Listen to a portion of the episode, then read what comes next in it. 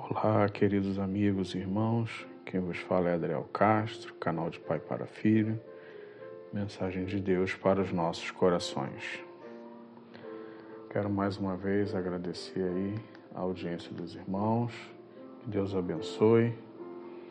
E eu não falo em, muito, no, em todos os, os podcasts, mas eu sempre entre um e outro alguns eu vou falando porque mais gente vão chegando, igual chegou nossos irmãos da Bolívia, só para saberem a qual igreja eu pertenço. Eu pertenço à primeira igreja batista em Mantiqueira. É, que Deus abençoe grandemente cada alma que está ouvindo, compartilhando as mensagens desse podcast, para que mais e mais almas sejam alcançadas pela graça de Jesus.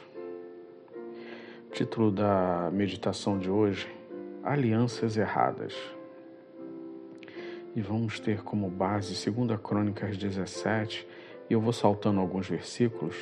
Eu vou começar pelo versículo, capítulo 17, versículo 3. Depois eu vou ter que vou saltar em alguns outros capítulos.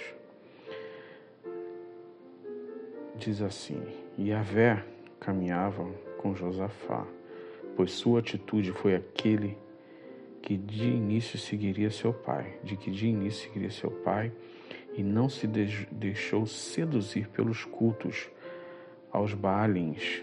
Antes buscou o Senhor Deus de seu pai e andou nos seus mandamentos e não imitou as práticas pecaminosas do povo de Israel. E por esse motivo, Yahvé, o Senhor, entregou o governo do reino em suas mãos.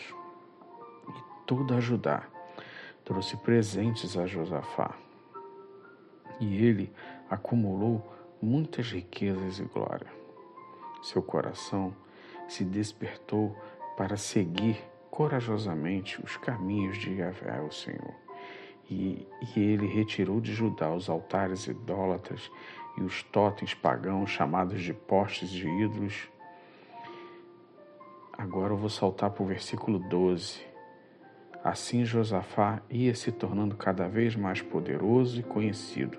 Edificou fortalezas, cidades, armazéns em Judá. Agora vamos no 18:1. Josafá possuía grande riqueza e muita glória se tornou parente do rei Acabe. Deus abençoe a leitura de sua santa palavra. Josafá andava com Deus e fazia o que era correto aos olhos do Senhor. Deus o abençoou, Deus o abençoou dando-lhe paz, prosperidade, tranquilidade. Mas Josafá foi fazer aliança com o rei Acabe, o pior rei que Israel já teve, e unindo suas famílias através do casamento de seus filhos. Olha o que Josafá trouxe para dentro da sua família. Acabe, maldoso como era, aproveita essa questão para pedir ajuda a Josafá para conquistar a morte de Gileade, como está nos versículos seguintes, ó, no 18:2. Depois de alguns anos, ele foi encontrar-se com Acabe em, em Samaria. Acabe mandou matar muitas ovelhas, bois, preparou um banquete para ele e todo o povo que o acompanhava e o persuadiu a subir com ele para atacar Ramote de Gileade. E Acabe, rei de Israel, indagou Josafá, rei de Judá, irás porventura comigo lutar contra Ramote de Gileade? Ao que Josafá prontamente retrucou-lhe, sou como tu, meu povo é como teu povo, eis que estaremos contigo na guerra. Josafá vai, vai à guerra e é quase morto. Veja agora no 19, capítulo 19, 1. Quando Josafá, rei de Judá, retornou em segurança ao seu palácio em Jerusalém, o profeta Jeú, filho de Anani, saiu ao seu encontro e o admoestou, dizendo: Devias tu emprestar o teu auxílio ao ímpio e demonstrar solidariedade àqueles que odeiam Yahvé? Ora, Por conta desses erros virá sobre ti a ira da parte do Senhor. Aí lá no 21, um, repousou Josafá com seus antepassados e foi sepultado junto aos reis na cidade de Davi, e Jeorão, seu filho, foi proclamado rei em seu lugar. Aí já no versículo 4, assim Jeorão, assumindo o reino de seu pai e havendo-se armado e fortalecido, matou todos os seus irmãos à espada, como também alguns dos príncipes de Israel. Jorão tinha 32 anos quando deu início ao seu reinado e governou oito anos em Jerusalém. Ele seguiu o caminho dos reis de Israel, como fazia a família de Acabe, porque era casada com a filha de Acabe e fazia o que era mal diante de Yahvé, o Senhor. Meu Deus, olha a maldição que Josafá trouxe para sua casa e para o povo de Judá em Jerusalém. Irmãos e irmãs, vamos ter cuidado e sempre buscar a direção de Deus nas decisões que temos que tomar. Dependendo da decisão, ela é para toda a vida.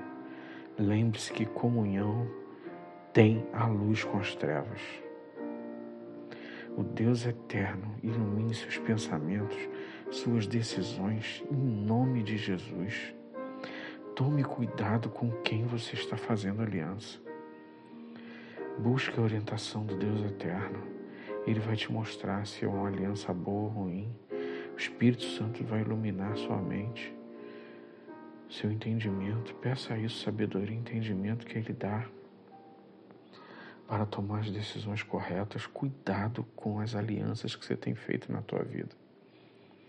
A aliança maior que você tem que fazer com Jesus tem um louvor que sua letra diz assim: Jesus é a aliança entre você e Deus. Jesus é a aliança entre você e eu. Hoje ele te chama para renovar, hoje ele te chama para restaurar, hoje ele te chama para dele derramar. Glória a Deus. Faça essa aliança com Deus.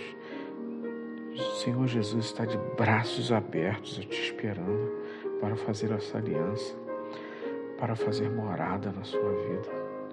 Tome cuidado, meu irmão, minha irmã, com o que você tem feito no seu caminho, na sua caminhada, com alianças tomadas.